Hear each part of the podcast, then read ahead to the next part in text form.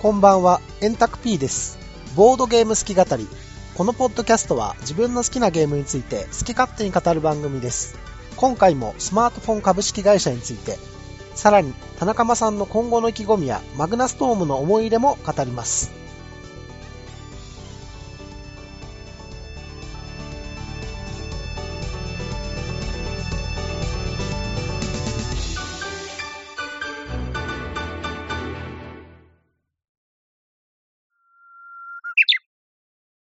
そうですね。ちょっとまた 苦労話の方に 戻流れちゃったんですけども、うん。さっきあのゲームのテンポみたいな話がちょっとあったんです、はいはいはい。これ僕実際にプレイしてなくて、ルール読んだ感じの印象になるんですけれども、基本的にこのゲームって、なんかのアクションやると、なんかリソースをもらって、まあリソースというかアクションポイント的なものをもらって、そのアクションポイントの範囲内で行動して、余ったアクションポイントは捨てるみたいな感じになるんですよ。余りがないんですね。だからフェーズ区切るごとに、まあ一回リフレッシュされて、はい次、はい次っていう風にやっていくんで、基本的には短期的な視点で最善を尽くしていくっていうのを繰り返していくっていう感じなんで、すごくテンポ自体はなんかスッキリしてる雰囲気なんです。そう。最初持ち越せんのかと思ったら持ち越せないんだよね、このゲーム。あの、資源を。なんで、もうそのラウンド内で使い切らないと損するよっていう。うん。だからそこら辺はちょっとどうなんだろう、面白いかもな、みたいな風には思ってるんだけど。だからあの、もうすでに遊んだ人の話では結構その辺がテンポいいというか、スッキリしてるというか、ん。このゲーム60分から90分って書いてあるんですけど、それがどこまで本当なのかっていうところあるじゃないですか。はいはいはいはいはい。どうも1.5本当らしいんです倍ぐらいが目安になるよみたいな。うん。まあでもうまくしたら2時間で収まるんじゃないかなっていう感じはする。そうですね。だから見た目よりは結構スッキリと軽い感じの、下手するとアークライトみたいな感じの、めっちゃ重いみたいな感じに なりがちなところもあると思うんですけれども、そうじゃなくて本当にスッキリまとまってるっていう雰囲気があります。今のアークライトってゲームの方のアークライあ、そう、あゲームの方の。ト。はいはい。そうね。フェーズが8つぐらいに分かれてるんですけど、最初のフェーズでパッと組み合わせた後は、盤面にオフィスとかを置いていくんで、それをどこにするかみたいな選択はあるんですけど、もう置ける量みたいなのは最初に決まっちゃってるんうで、ーん。あとは振り分けてい。くだけみたいな感じになるんですね。残りのフェーズに関しては。はいはい。じゃあもうそのパッドで組み合わせを決めた段階で、ある程度もうビジョンを持ってる状態で始まるわけですね。じゃあそういうことですね。うん。そこで得たリソースを余すことなく、うまくラウンド中に使い切れるかみたいなところもあって、そういうところでちょっと面白そうだなというふうには思います。まあ、結局まだ遊べてないんでっていう、あれになっちゃうけど、実際にプレイするのが楽しみですよね、現状。うん、楽しみです。実際にいつ、それはじゃあ手元に来るわけですか？お、わ私たちの。そうですね。はい。じゃあ、その辺の話をとしますと、今もうすでに日本に到着してまして、今日ですね、輸入の検査が終わりましたということで、これから私の手元に、えー 送られてきます。で、それが届くのが12月の10日になります。で、うんここでまあチェックして、それからスキゲームズサイトの方で通販開始しますしますっていうふうにお伝えするのは、まあその翌日11日からかなっていうふうな感じで予定しております。で、11日から順次注文いただいたところから発送を始めていくので、まあ12日から発送を始めて、そうするとまあ週末15、16、土曜、土日が15、16ですから、そこには間に合うように手配できればいいなっていうふうに思ってます。いいなと。そうですね。まだちょっとね、あの、手元に届いてみたら、ね、中身が全然入ってなかったみたいなことがあるかもしれないので、はい。まだわかりません。何があるかわかんないですからね。やっぱいくつか、こう、検品しないと、ちょっと。一安心ってところまでいかないですからね。そうですねまあ、今回はあのカードがあんまりないんですけどね、あのカードの裏面の色がすっげえ変だとか、色ムラがすごいみたいなことは。ね、よく聞きますからね。でもリまあプリントですしね。そうです。あ、確かにね、ニスリなんで、多分なんかそういう不安定さみたいなのはある程度抑えられてんじゃないかなと思いますけどね。あとはコスモドロームゲームズを信じるしかない。まあでも、がぜんね、突如発表があって、ね、年末のに突如やってきた注目株みたいな感じに盛り上がったらいいですね。そうですね。あの上がっ、てくれたらいいですね。ね、大体こういう話はあの田中さんにも一言ちょっと相談して、これ、こういうことやろうと思ってるんですけど、どうなんですかね みたいなことも 話したりするんですけど、これあの話がすごい急に進んで、急にまとまって、あ、本当にやることになっちゃったよみたいなね、感じだったんで、田中さんにも全く連絡もせずという感じで。いや、でも今やっぱり結構そのあたりでスピード感が求められる時代になってきた感もあるじゃないですか。うーん。今もうそのマーケットも広がってるわけじゃないですか。その日本だけに限らず世界的に。そうでするとね、やっぱり人気タイトルは、日本で売る売らないとか、日本で買う買わないの以前に、もうヨーロッパで取り合いになっちゃってるとかもあるじゃないですか。なるほど、なるほど。からそういう意味では、いい、なんかこのスピード感というかテンポ感で、発売までこぎつけたっていうのは、すごい良かったんじゃないですか。まあ、いろいろね、あの、作業中の苦労みたいなのはありましたけども、まあ、順調といえば順調に、順調だと思いますよ。はい、言えるのではないでしょうか。ね、初めての試みというかね、あれにしてはね。はい結、局この話が最初にあったのってどんぐらいだったっけ？?1 ヶ月くらいだよね、多分。そうですね、エッセンいつだっけ？エッセン10が月の最終週ですよね。10月の最終週うん。だから1ヶ月ぐらいの。の2日前ぐらいかな、10月23日ぐらいからうん。動き出して、早い。早いのか。めちゃ早いじゃないですか。マジか。だって、それであのーこう言っちゃなんだけど、日本語版ルールがちゃんとあのー入ってるわけですからね。入ってるわけですからね。極道入校です。めちゃめちゃだよな。だってうち、ほら、その、日本語版は置いとくとしたって、あの、アイアンゲームズの新作とか、そはいはいの、じゃない、エッセンのだいぶ前から話が進んでて、はいその日本語の説明書がインクルードされるわけでもないのに、まだ来てないですからね。すげえ、コスモドロームゲームズの方も優秀というか、なんというか、やり手なのかもしれないですね。うまかったですよね。段取り良かったですよね。でも、でも途中でボス寝込んでるけどな。そうなんですよ。あの、途中で、あの、インボイスとか契約書とかを結ぶところになって、突然、あの、ボスが病気で倒れましたみたいな連絡が来て、え、何それって思って。あっちのロシアの風とか超やばそうだなっていうふうに思った。どうもね、あの、戦列に復帰するまで1週間か10日ぐらいかかったっぽい感じで。あ その間あの、ずーっとなんかうん、なかなかメールも返ってこなくて、どうなってんそうのみたいな。そうそうそうずっとあったんそこでね、決済止まってて、倒れちゃったかっていう。激務だったんじゃないですかね、やっぱね。ガスで疲れもあったんだろうね、みたいな。ねその後に、ね、ニスリの手配もしてっていうね。まあ、向こうにしては、もう、すごい怒涛の1ヶ月半だったわけですよね、だからね。そうでしょうね。ねその間に、ねエッセンを出してるし、うんうん日本のよくわかんないところから売ってくれっていう問 い合わせてきて、なんだこいつって。すげえ手間だったんじゃないかと思いますけどね。いや、よくねだから、本当に日本語版のルールすりますよって言ってくれたよね。わかんないんです、そこは。だから100部ですよ。ねえそれでいいんかなって、こっちの方がね、いいんですかね、それでっていう、そういう気分なんですけど、まあやってくれるっていうんで、じゃあお願いします。まあ、向こうもだからやっぱり嬉しかったんじゃないですか。あー、だとね、うん。幸。先がいいというか、やっぱりちゃんと本格的にゲーム、ボードゲーム出版をやろうっていう時うに、んうんその、トントンとこう話が進むようなことになって、まあ、日本はある程度想定外だったのかもしれないですね。うそう。いう話が来るても日本から来るとは思わなかったみたいなところはあるのかもしれない。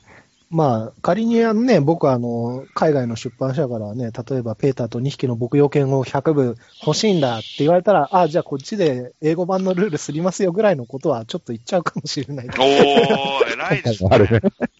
気持ちとしてね。偉い偉い。そうですよ。じゃあ、このスマートフォンうん株式会社で、その、受けた恩義を他のゲームで、シティゲームズのゲームで返すっていう。あればね。あればですよ。そういう話がね。はい。まあ、あとは、これで円卓さんもちょっといろんなところにこうね、パイプができちゃったから、来年ぐらいはエッセンにも行かなきゃダメだなっていう。いやー、これがね、すごい憂鬱というか、本当いろんな人からエッセンで会えますかっていうふうに聞かれるわけですよ。何かにつけ。それをね、逐一すいません、いけないんですっていうのを僕断るの心が弱いから、すごい罪悪感を覚えるというか、向こうの人がさも当然みたいに言ってきますからね。そうそう何日から何日までいるのって。そ来るのじゃなくて、う。何日までいんのとか、何時だったら空いてんのみたいな。うんこのツールに予定書き込んでね、みたいな。そういうノリなんですよ、本当に。そうですよね。うんうんうんそうそうそう。まあそう終わった後に飯とか行けるけど、みたいな感じね。いや、さすがに、あの、ちょっとね、やっぱりあの、実際にあの、顔見せ した方が誠実だなとは思うんですよ。メールだけのね、やりとりで、本当にね。そうですよ。ええ P ってついてるし。いや、あの、さすがにメールでは本名で言いますけど。まあ、ただ P ってついてても向こうはわかんないと思いますけど。変な名前だなと思うかもしれないですけど。いや、よくね、本当にあの、し真摯に話に乗ってくれたなと思いますよ。それが一番ですからね。向こうが嫌だって言われたらそこで終わる話ですから。はいはいはい。まあね、やっぱり、うさんくさい話ではあるからね。そう、絶対うさんくさいと思いますよ、こんなの。我々が思っているロシアの人は純朴なのかもしれない。ねえ、どうなのかね。でもロシアもすごいでかいから、土地によっても随分違いそうですよね。ああ、そうですね。そうそうそう。やっぱり人の雰囲気がね。僕もあの輸出するときね、ロシアって言われても、ロシアクソ広いよな、どっから出てくるんだろうな、みたいな。あって、どうもね、モスクワらしいんですけどね。ああ。ああ。航空便の場合はってことですよね。あ、そうです、そうです。工場とかもね、どこにあるかわかんないですもんね。全然わかんないっすよ。ね、どこでやってんのか。いやー、いろいろ刺激的で。まあ、話半分だったからね、こんな風に転がると思ってなかったもんね。まあこれでノウハウも蓄積したから、もうロシアはもう円卓 P に任せとけみたいな。感じ。ね。ロシアはスキーゲームズに任せとけ。いやですよ、輸出関税クソ高いっすもん。びっくりしまして、ねあ僕一回一応あのボトルインプをドイツの工場で作ったのを、まあ、輸送してもらってるんで、まあ輸送っていう意味では2回目の経験になるんですけど、それと比べるとなんかよくわかんないところの項目の金うん額うん。がなんかドーンとあって、なんじゃこれって思って、検索してみたら輸出関税っていうのが出てきて、ロシアから物を持ち出すためにめちゃくちゃ関税がかかるってドイツでほとんどゼロだったのが、こっちだと。うーんっていう中が出てくるっていうのがあって、なんかあれですよね、教科書でしか見たことないみたいな、通商条約云々みたいなやつとかが結構あるみたいですもんね。そういうことなんですよね。お互い関税をこうしましょうみたいなことを、そうそうそうその枠の中でやってるっていうのに気づかされることありますよね。勉強になりますよね、国際関係のね。あれですよ。ジョン・レノンが国境はないなんて歌ってたけど嘘ですよ。音楽の話だけですよ、そんなのは。物質界に生きてるんですから、我々は。すごい。ビートビートルズ信者に刺されそうなこと言ってるけど。過ぎてみれば面白かったね。いや、あの、えあれですよ、一発さん、これ始まりかもしれないですから。いやいやいや。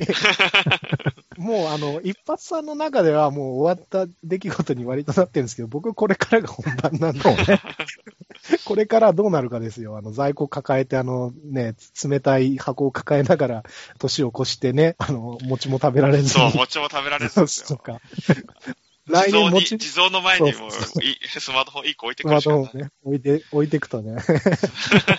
お地蔵さんたちもちょっと寂しそうじゃの？って、ゲームでもしてあ楽しんでくれんかの？みたいな感じで置いてきたら、餅持ってきてくれるかもしれないです。そうですね。はい。まあそういうね、どうなんだろうね。本当に100個っていう数字が本当にどのぐらい重たいのかがわからないというか、それこそあの、田中さんのおっしゃってたグレートジンバブエみたいなことになりかねないわけでね。うんそうですね。いや、うん100は、もうここでもう明けすけの話をするとですね、はい。100はタイトルによってはまだ重い数字な気がします。うん。うんそうですね。まあ、100、100が一つのラインかなっていうのと、ほう180が一つのラインかなっていうのと、えー、300が一つのラインかなみたいなイメージがあるんですよ。なるほど。わ私の中では。でそれはまあ一口に言って、単純に数として客観的に多い少ないもあれば、例えば、ここれは価格帯的に割とそのついで買いしてくれそうだし、広く売れそうだし、こっちも長く確保しておきたいから300にしようかなとかって感じなんですけど、うんまあ、もうそこから先はもう日本語版作って頑張るしかないっていう感じだと思うんですけど、うん。うん輸入だと大体、うちの中だと、60、100、180、300ぐらいの規模感なんですよね。なるほどね。そその中でじゃあ100がどういう位置かっていうと、まだ私の中ではやっぱり安心できない数字な気がしますよね。う。うんん。特にまあうちのラインナップで言えば、やっぱりまだまだマニアックなものもあれば、めちゃくちゃ重くて人を選ぶようなものもあるんで、うん。うん。まあね、メビウスさんの100、スゴロク屋さんの100、バネストさんの100はまた違うと思うんですけど、ううんうん。うちの中での100っては、ちょい、ちょい重いぐらいの数ですよね。はいはいはい。まあ、性格的にはね、テンデイズさんの方に近いような商材というか、そういう方向のゲームですからね。そうですね。メビウスさんとかすごろく屋さんじゃないよねそっ。ちではない。そっちではない。我々はい的にはバレストさんとか、テンデンさんうんそうそうそうそう そっちです。はい。だから安心安全な感じで行くんだったら、ろ60ぐらいが私の中でもまだラインだと思ってるんで、なるほどね。先に聞けばね。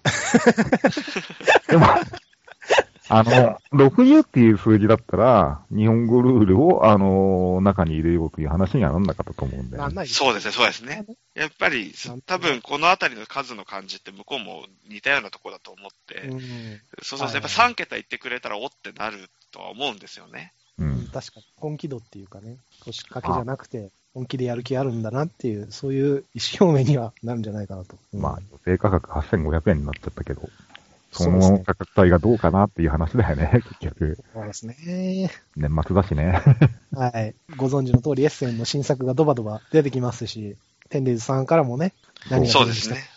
にえー ニュートンと、まあ、マグナストームが、おそらく同じぐらいのタイミングで発送開始になるんじゃないかな。スマトン株式会社言っちゃえば、あの、テンデイズさんとライバルなんですよね。確かに、確かにまあ、確かに。なんですかね。コスモドロームだってね、うん俺がもう目つけたのに、横からちゃちゃ入れやがった。まあ、冗談はさておきね。何ですか、実際？何ですか、何えで、すか？なんか、あの、目つけてたとかはあるんですか？いや、あの、はっきり言っちゃえば全然ないです。はいはい、そうなんですね。はい。あの、ただ、この1ヶ月半の間に私もいろいろな心のですね、揺れ動く感じがありまして、ここでそうですよ。あの、というのも、最近やっぱりうちがちょっとチャレンジングさが弱いんじゃないか。ほうほうほう。うんで、ちょっと前だと、10days とそのうんバネストが結構こう、とんがったところを入れてて、はい結はいはいはい構こう、刺激的だよね、みたいな感じがあったと思うんですよ。3年くらい前はね。で、ゲームマーケットでもそうですよ。え、10days に並ぶ？バネストに並ぶ？みたいなのが、やっぱり輸入ゲームファンの中ではあったと思うんですけど、確かに。ま。最近はうちも日本語版が増えてきて、まあ、数のその読みも大体が結構割といい数の読みができるようになって、その例えばスマートフォン株式会社でに例えて言うと、私の中のイメージだと、75個ぐらいがパッて出て、ほう25個ぐらいが残り2、3ヶ月でちょいちょい出てくぐらいが理想な感じなんですよ。なるほどもし。100を設定するんなら。はいはいはい。やっぱり最初にバッと出て、あうの、すごいマッチした人が遊んで、え、買いたいってなって買えないっていうのは残念じゃないですか。そうですね。で、あとやっぱりお金の都合、お小遣いの都合がつかない人が、来月ならみたいな人もいるだろうし、うん 生々しいな。だからやっぱりそれくらいの人には届けたいじゃないですか。うん。はいはいはいはいはい。なので、最終75ぐらい売れて、その、あとちょいちょいぐらいの感じのイメージで、まあ、やると、それが大体最近、まあ、ありがたいことに結構当たるような感じになってきて、私の中で。その、うわー、ダメだったか、がっくり、みたいなことがなくて。でも、はいそれって別に私が、その、勘が冴えてるとか、そのあたりのノウハウが蓄積されてきたっていうのはもちろんあるとは思うんですけど、はいはい。やっぱりチャレンジングなゲームは少なくなってると思うんですよね、そういう、その、うん。これ、これ100やべえんじゃねえかなっていうドキドキを 自分自身も感じてるみたいなゲームが、ないと思うんですよ。へえ。で、それはちょっと良くないなと。おあ守りに入っちゃってるなと。守りに入っちゃってる感じが。なるほどね。やっぱり、うんこう、時々はですね、こう、ちょっとトリッキーな左フックとか打ちたい感じもあるわけですよ。はいはい、はい。最近私はこう、ストレートどころかジャブしか放ってないんですよ。うん、階級は2階級ぐらい上がったけど、技はちょっとこじんまりとした技になっちゃったみたいな。はいパンチ力はついたけど、ジャブしか打たなくなっちゃったみたいな。なんか判定狙いみたいなことばっかり。そうです、そうです、あなってる。ちょっと下手したら、しょっちゅうクリンチいっちゃってる感じになってるんで。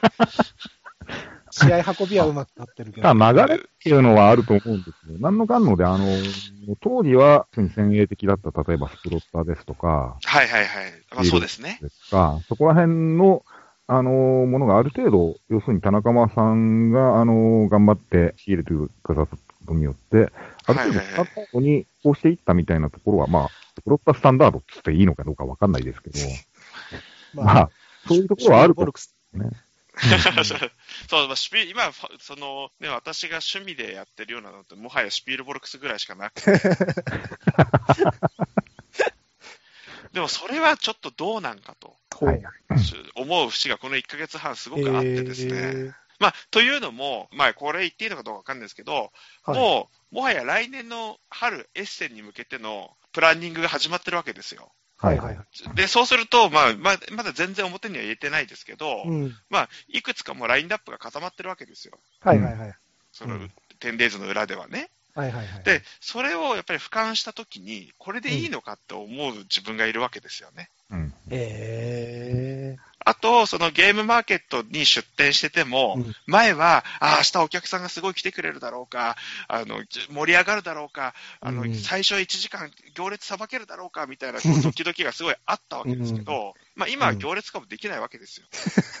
で、で、それはそれで私はいいと思ってるんですけど、うんまあ、その立ち位置的に、変にその辺で煽ったりとかじゃなくて、あの、うちは一歩引いて、まあ土曜日でも日曜日でも、その来たい人が来たい時に来てもらって、まあデモプレイやってたらデモプレイやってもらったりとか、私にちょっと話をして、これ気になってたんで田中さんどうですかみたいな話をしながら買ってもらうっていう意味では、今のあれ環境はすごくいいんですけど、ー。うん。でもやっぱりその一方で、こう、ムクムクとですね、これでいいのかっていう思いが出てきて、なので、あれなんですよ、私としては、ちょっと今回、そのスマートフォン株式会社のその挑戦を見てて、はいい、やー、ちょっとね、これは 10days もう一丁ややんなきゃダメだな。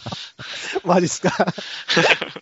まあ、でも逆に、田中間さんがそういうふうに思ってくださると、一ゲームファンとしては、スマートフォン株式会社がこれで爆死しても、田中、あの、田中間さんがそういうふうに、戦いはあったなと。で、僕のぱやめとこうかなっていう。そうですね、じゃあ、い一発さんの骨は俺が拾うんで、みたいな感じで。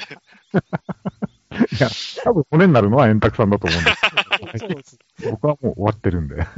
でも、スマートフォン株式会社は結構いい感じだと思います。ちょっとまたさっきの話じゃないですけど、テンデイズ TV で喋っても、正直、実際裏で、じゃあこれを交渉しようかなみたいなのは、ほぼ10タイトルのうち9ないわけですよ。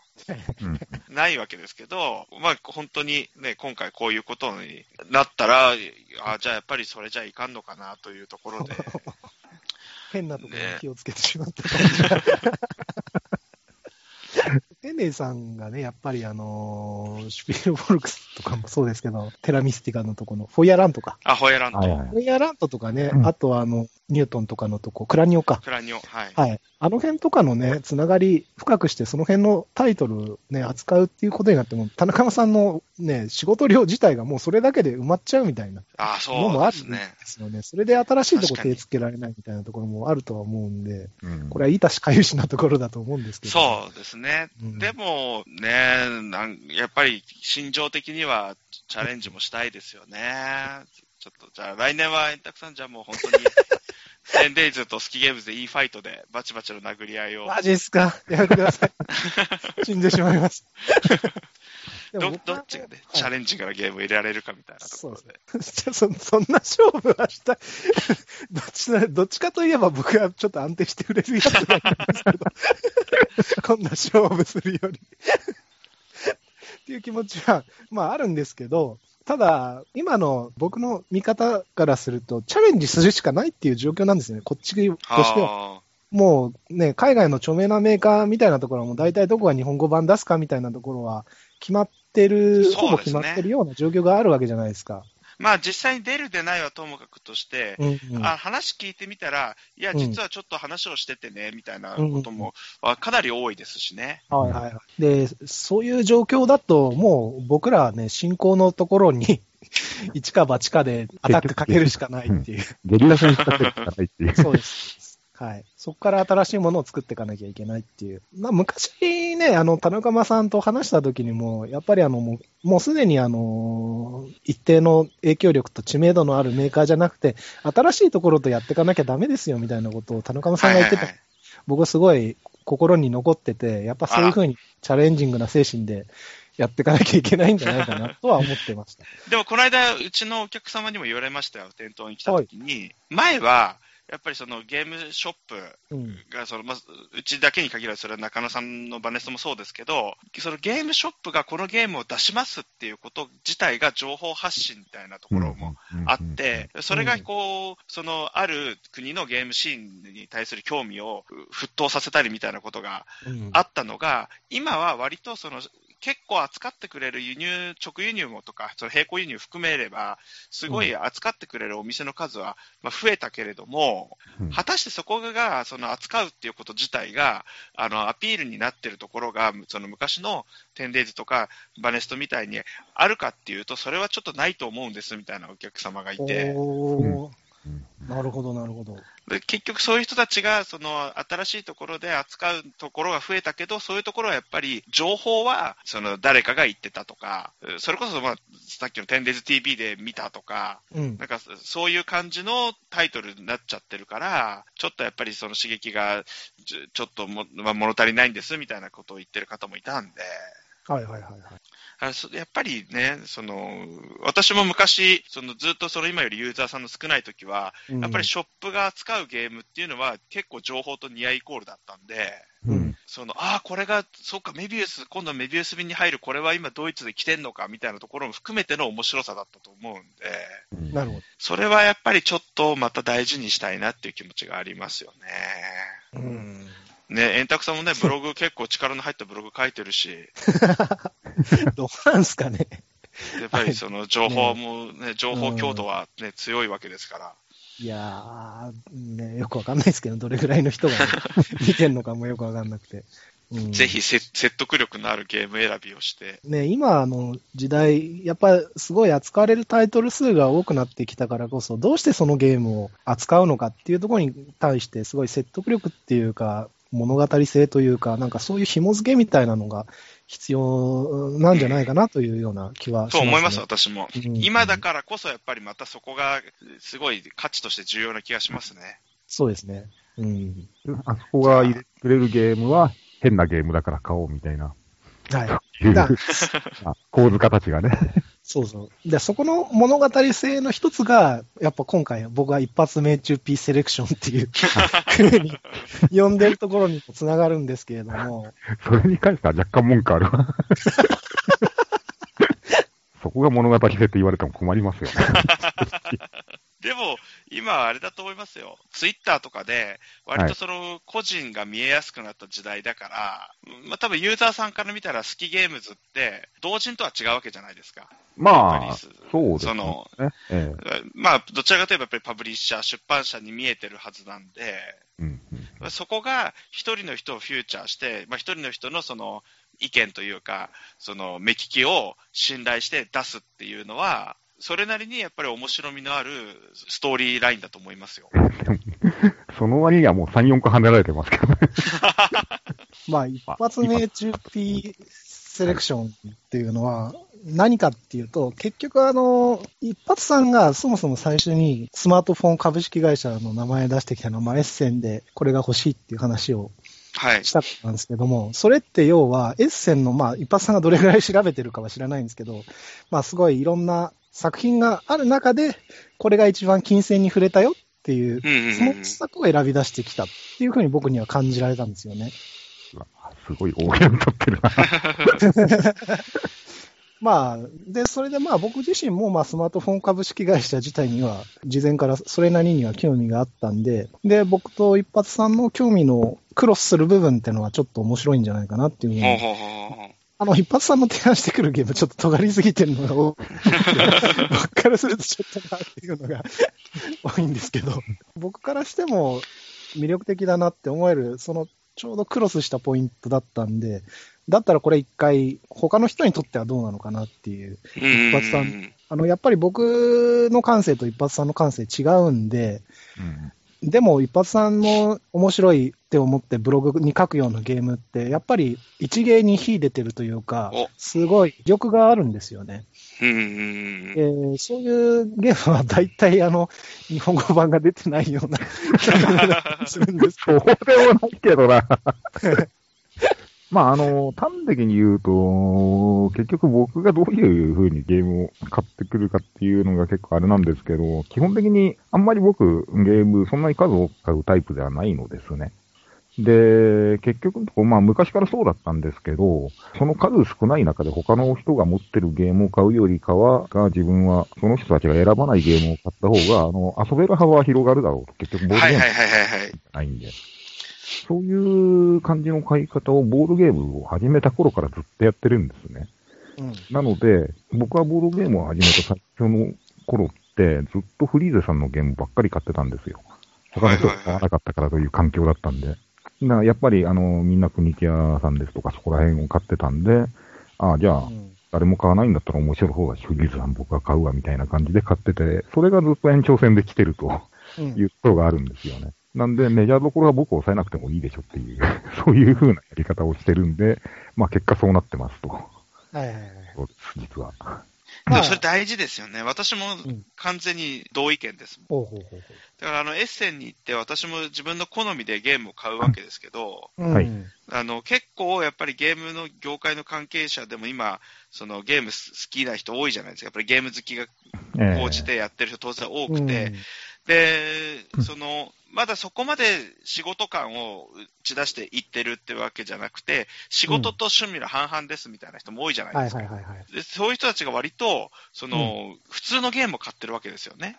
うーん。それ結構もったいないなと思ってて、やっぱり。そのエッセンに行ってゲームを買うっていうのは、もちろんその早いとか、うん。その、ちょっと安いとか、うん。そのレアな掘り出し物があるっていうのとかは、もちろんそれは私もわかるんですけど、うんあの、エッセンの会場じゃなきゃ絶対買えないようなゲームも多いわけですよ。はい。もう全く人が通らないようなホールの端の方で、そのもうなんかテンションすごい低い状態で売ってる人たちとか、そういうなんかゲームを、で絶対買えないじゃないですか。で、ギークにも上がってないとか。うん。うん。だそういうのを、やっぱ買った方がゲームの遊ぶ幅が広がるから、うん。私もその一発さんの考えはもう完全に同意で、うん。で、あと、最近私がよく感じてるのが、まあ、ここ10年ぐらいで、まあ、20倍とかなってるわけじゃないですか、そのゲームマーケットの来場者の意味でも。で、私、うちのテンデイズのそのややり方というか、まあ、私のやり方としては、その20倍になったら、うん。以前、日本語版出して、その1000個売ってたものをうん2万個売れるっていう考え方じゃなくて、う。うんん。前だったら50個しか売れなかったものが、うん。20倍になったら1000個だから、うん。前50個、それこそ、あれですよ、グレートジンバブエとかですよ。前は36個やっとだったのが、20倍になれば720個売れると。すごい。で、あ、720個だったら、まあ、うん日本語版出しても採算ライン超えてくるかみたいな計算になるわけですよ。うんはいはいはい。私はそっちを大事にしたいんですよね。なるほど。そういう意味では、やっぱり、その一発 P セレクションみたいな感じで、ちょっと前だったら、それは一発さん一人しかいなかったかもしれないですけど、20倍になれば、一発さんと同じ思考の人が20人になってるわけで、うんそうしたら今回のね、スマートフォンインクだって、あの、もう5分の1ははけてるわけです。そこはやっぱり大事にしたい気はしますよね。うん。あと、そのストーリー的にも面白いと思います。今なら、今ならできるとふ判断しましたみたいな。そうですね。若気の至りじゃないですけど。いや。そもそも一発目 HP って誰やねんって思ってる人がほとんどだと思うんだけど。まあ、そうじゃないですか。まあ、そでも、どうなんだろうね。その辺ね、どうなんだろうねっていうの僕もわかんないんだけど。でも、そんなのは後付けでいいんですよ。うんそ、の、一発命中 P という人がいて、うんこの人がちゃんと自分の信念に基づいてゲームを選んでるっていう、その事実の方が大事なわけで。そう、それは確かにそうだと思います。うんまあね、なんか、それ逆の触れ方もするよね。あいあいつ選んでるからダメだよね、みたいなことも。そう。いや、まあ、そういう人はね、ご縁がなかったということでいだけ。いいんですよ。単純に100人いてくれればいいんで。そういう人が。そうです、そうです。それ以上は望まないですうん。それ以上望まないんで。100人いてくれればいいんで。すごいな、ゲもう、あからさまにあれじゃん、ゲリラ戦の指揮取ってくださいって言われてるね、勝利条件がすごいはっきりしてるというか、はっきりさせてるから、そこのところはっていう話ですよ。ねあれだもんね、日本を征服しろって話じゃなくて、なんかそれこそあのー、隅っこの方のなんか、江戸江戸川区の小松川だけでも落としとけみたいな。そう、そうです、そうです、そうです。そうです。そうです。まあ、そういうね、あの、心意気を感じてくれる人がね、いたらぜひちょっとね、スマートフォン株式会社を検討していただきたいというね。そうですね。あの、見た目もいいし、そうそうそう。まあ、ゲームの内容的にも結構見るべきところはありそうだし、そうですね。でストーリー的にもその一発さんという人がうんこう選んだっていうそのうん面白みもありますし、あとそのやっぱり好きゲームズがうんこれから先代理店事業にも手を伸ばすのかどうなのか みたいなところ の試金石でもありますし、これはやっぱりゲームファンとしては買わない手はないんじゃないですか？いや、ぜひね、本当ご検討いただければありがたいですねっていう感じですね。もう無理強いはできないので。スキゲームズにおけるグレートジンバブエになるか、そうね。それともフードチェーンマグネートになるか。チェーンマグネートは行き過ぎじゃないですか。まあね、でも、あれはむしろ僕はあの困った話しか聞けてないというか、そうですよ。スプロッターはスプロッターは売れても売れなくても結構大変ですから。ほどほどでいいんですけどね、ほどほどで。いや、本当に一番いいのは、やっぱり、アスモデとかの、はい絶対外さないラインを日本語版出すのが一番いいですよ、もちろん。いやー、それできるやんね。僕だってそうしたいですよ。まあね、そういうことはね、もうね、できないじゃないですか。はい、はい、はい。はい。まあでも、い世の中にはまだ見ぬいいゲームいっぱいありますからね。そうそうその中の一つがスマートフォン株式会社であれば、ロシアのそのメーカーの人にとってもハッピーだし、日本のゲームファンにとってもハッピーだし、で、ひょっとしたら本当にそれこそうちのテラミスティカじゃないですけど、世界で最初にコンタクトを取った人が、ね、円卓さんの可能性もあるわけで、いやー、まあそうか。そしたら、うんそのスマートフォン株式会社に続く、うん。ひょっとしたらまだ見ぬビッグゲームが、うん。おお、もう、おお、あ、円卓くんでしょ？みたいな感じで、おいいよいい。よみたいなことになるかもしれないわけじゃないですか。まあ確かにね、どうなるかわかんないですからね、これからね。ドローン頑張るって感じだね。それまで生きてればいいんですけど。ボス寝込んでる場合じゃないよ。健康それが的という、ね、気持ちで挑んでますのでね。うん。来週の今頃。円卓さんが、うんいやー大変だーって言って、こう、疲れ切ってればし、みんなハッピーってことですよね。そうですね。なんかね、割とこう、あれじゃないですか。あのー一応ツイッターでやりますっていう風にして、それで声かけてくれる人とか、みんなあの、いや、売れると思いますよみたいに言ってくれるんですけど、それ、それあなたは買うのっていう。そこが、全然足りないんじゃないですかみたいなこと言う人いるいやいやいや、かっこ思いってっていう、本当かよって思うんですけど。あの、本当に電話だったら騙せたかもしれないけどっていう。でも今ね、ゲームマーケットもやっぱり出る作品は、ね、売られる商品がすごい増えたんで、うんうん。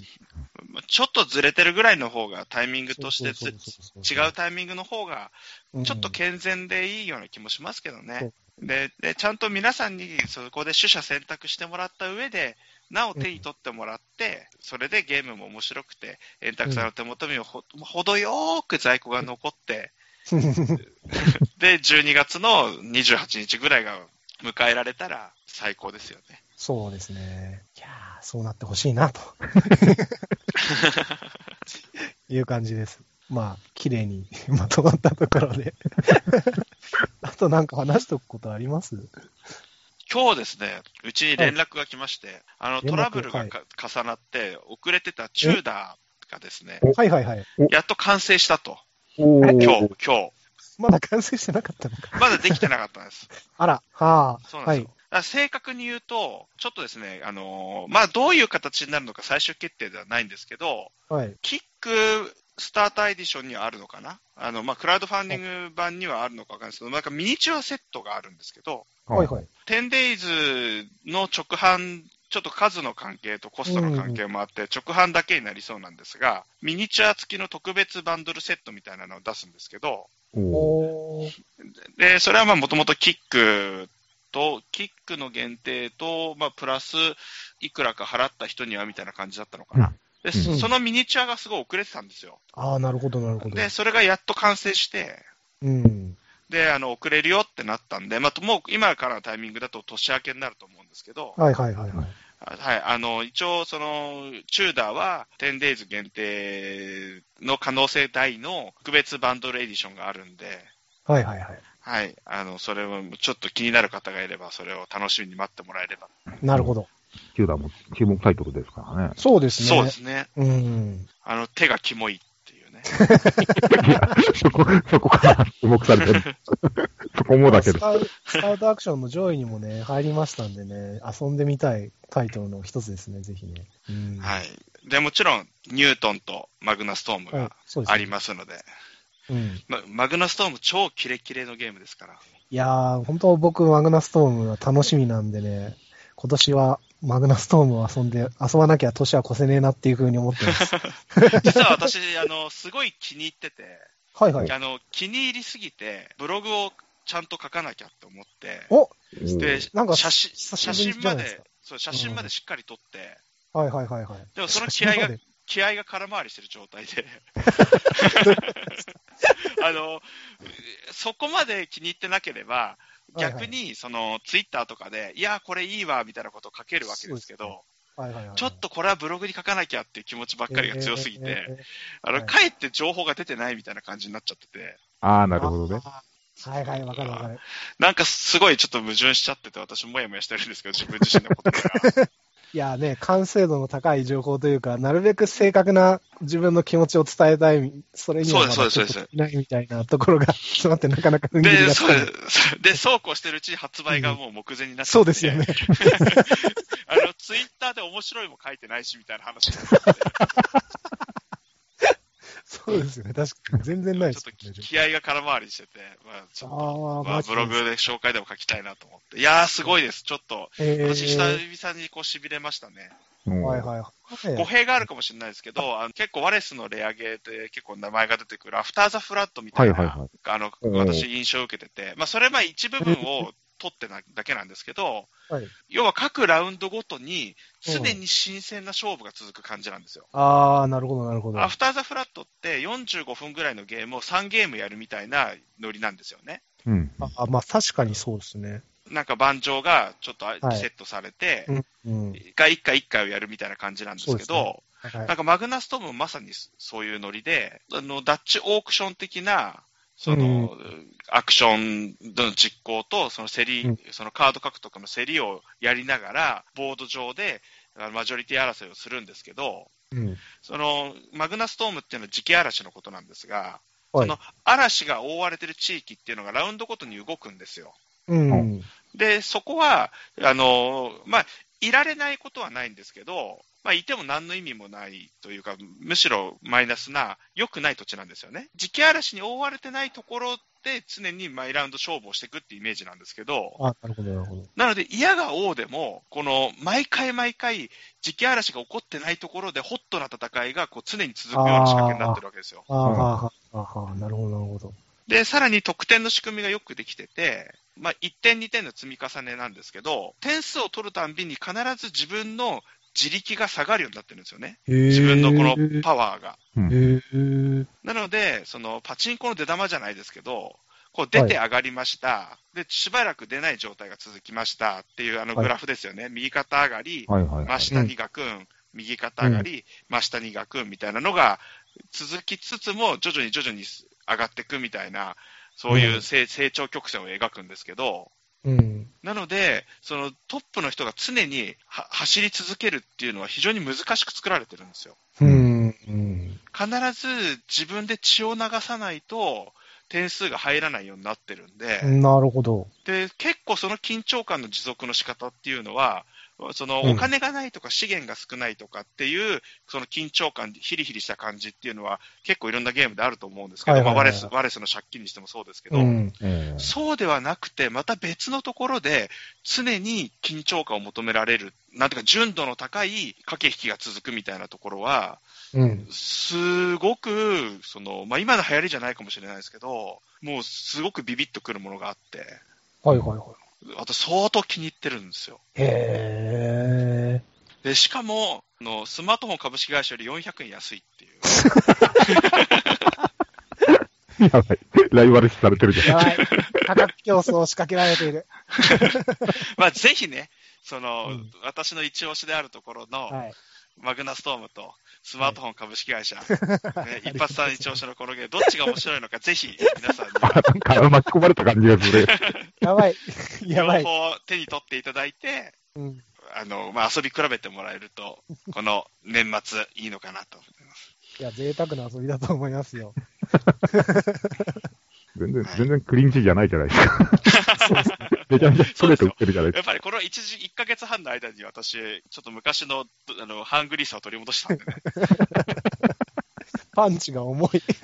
あのー、多分、スキゲームスターのテンデイズさんでは、あの、階級違いますんで、そうです。全 これは若然干考慮していただけると。僕、モスキート級ぐらいなんで。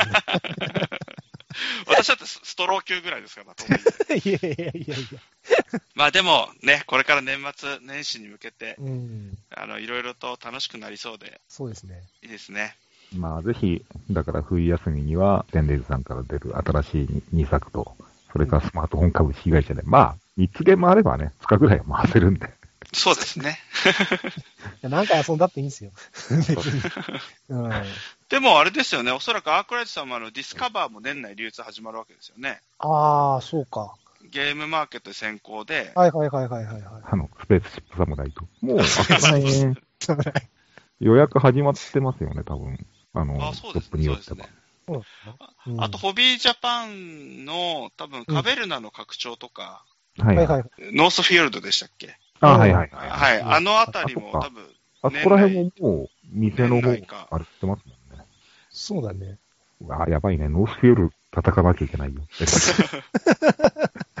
あと当然ね、中野さんも、あの、すごい大好評だったドゥッペの、はい多分再入荷、ね、年内、中野さんのことだから年内間に合わせるぞぐらいの感じで、やってるんじゃないかなと買いそびれた私も期待しているぐらいですから。もう僕も行ったら売り切れてたんで。あー、デュッペなんかすげえ人気だったような、俺印象あるんだけど、なんか。なんだろうね。いや、うん。あそこのあのバレンスさんのタイトルって結構残ってる印象があったんで失礼だけど、あの、後で行っても買えるやろと思ってたら、行ったらもうなくなってて、うん。早かったね、今回。やっぱなんか、尖った人が多い気がしますよね、トリテンの辺はね。なのでね、年末に向けて目白押しですから、話題作が。そうですね。遊びたいゲームいっぱいあって、ほんと困っちゃうんで。まあね、 engames さんとかも、あの、結局、あ現場で売れませんそうだ、ウェルカムトゥーと。ね、そうそう。あそうですね。そうでした。あの辺も年内には来るでしょうから。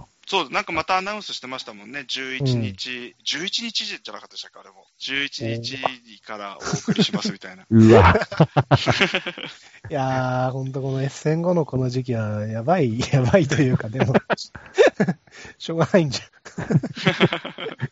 ついね。すごいなんか、ゃん。うん。あのー、割とこう、ジャンプ、ジャンプ漫画、あジャンプとかのあの、バトル漫画のあのー、いろんな敵が紹介されていくパターンね。トーナメントでね。それこそそろってくるやつですよね。ううそうそう。徐々に。いや、バキのアナウンスがされてる状態ですよ、地下と。じゃあ、ちょっとじゃあ、ボードゲーム界の渋川豪輝としては、渋川豪輝じゃないですよ。あの誰かな危険なところにはそもそも近づきませんみたいな。誰かなっていうのが。ちなみに円卓さんは誰が一番好きなんですか？えー、列海洋。ああ、もう王道ですね。最もスマートなとこ行きましたね。面白いじゃないですか、ね。まあ、真面目ですよね、真面だからそこなんだよな。僕あの、ぼあの、暴走族の人が好きだったんだけど目。、あー、あそこら辺もあれだよ。ゲームを選ぶ上と変わんないぐらいのあれだよ。あはい端っこになって絶対この人勝たないわっていう。じゃあ、スマートフォン株式会社は、そこですよ。一回戦かませや、かませ犬として。千葉千春ですね。ああ、そうです、そうです、そうです。でも、でもちょっと意地は見せるよみたいな。そうだね。確かにそういう。ポジション。認められてますもんね。まあのあいつの男の通し方は、あの根性の座り方は、みんな一目置いてますもんね。うん。そういうポジションを目指して。そういうポジションですね。確かに。わかるわかる。わかるわかる。誰もが優勝予想予想するようなところばっかりは面白くないわけですよ。やっぱりそういうところを応援していかないと。まあね、大番狂わせ起こせるのがどうかっていうね、一発にかけるっていうね。お、一発セレクションだけに、いや、そういうわけではないんだけど。うまく締めましたね。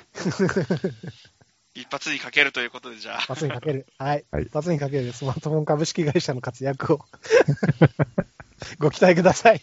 なんか、最初から悲壮感漂ってるけど大丈夫な。というあたりで、一発さんからは何かありますか？僕のは現状なんもないかな。あの、とりあえずあの、就職先募集中ですぐらいですかね。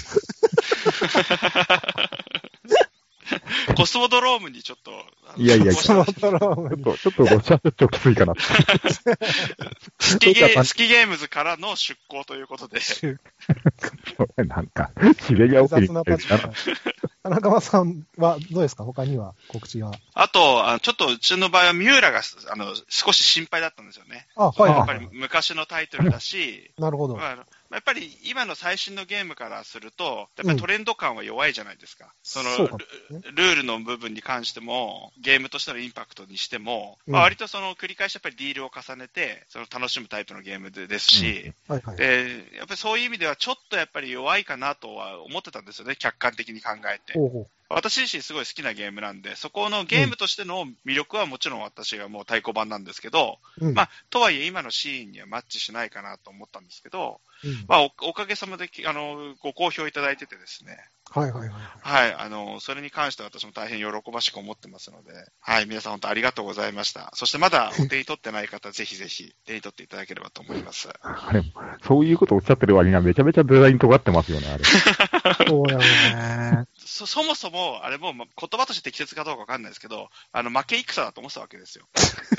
やっぱりこう商品としては、その、やっぱり売ろうという感じでやっても、うんまあそんなにやっぱり今のマーケット的にはうそんなに売れないんじゃないかなというあれがあったんで、私の欲しいミューラを作ろうと思って。なるほど。後悔それで、そうです、そうです、そうです。うん。やっぱり、まあ自分の好きなゲームなんでね。うんなのでそこはもう採算度外視じゃないですけど、うんそのコスト感、規模感は無視して作ったので、なるほど。なので、まあそこにまたね、皆さんからありがたいことにっていうか、あの、ご好評いただいてるんで、そこはもうすごい良かったなといや、報わます。れますよね。そういうのは。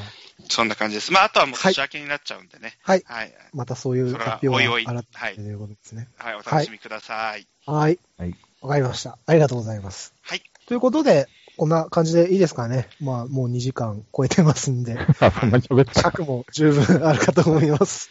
はい。もうちょっと、えたくさん、俺、私のスマブラやる時間が短くなっちゃった。すいません。貴重なスマブラタイムが。はい。ということで、あの、田中さんがスマブラね、はい、やる時間。それでやんないっす、やんないっす。いや、楽しかったです。はいありがとういやいや、ございました。ありがとうございます。こちらこそありがとうございました。はい。ということで、今日はありがとうございました。皆様、はいお疲れ様でした。お疲れ様でした。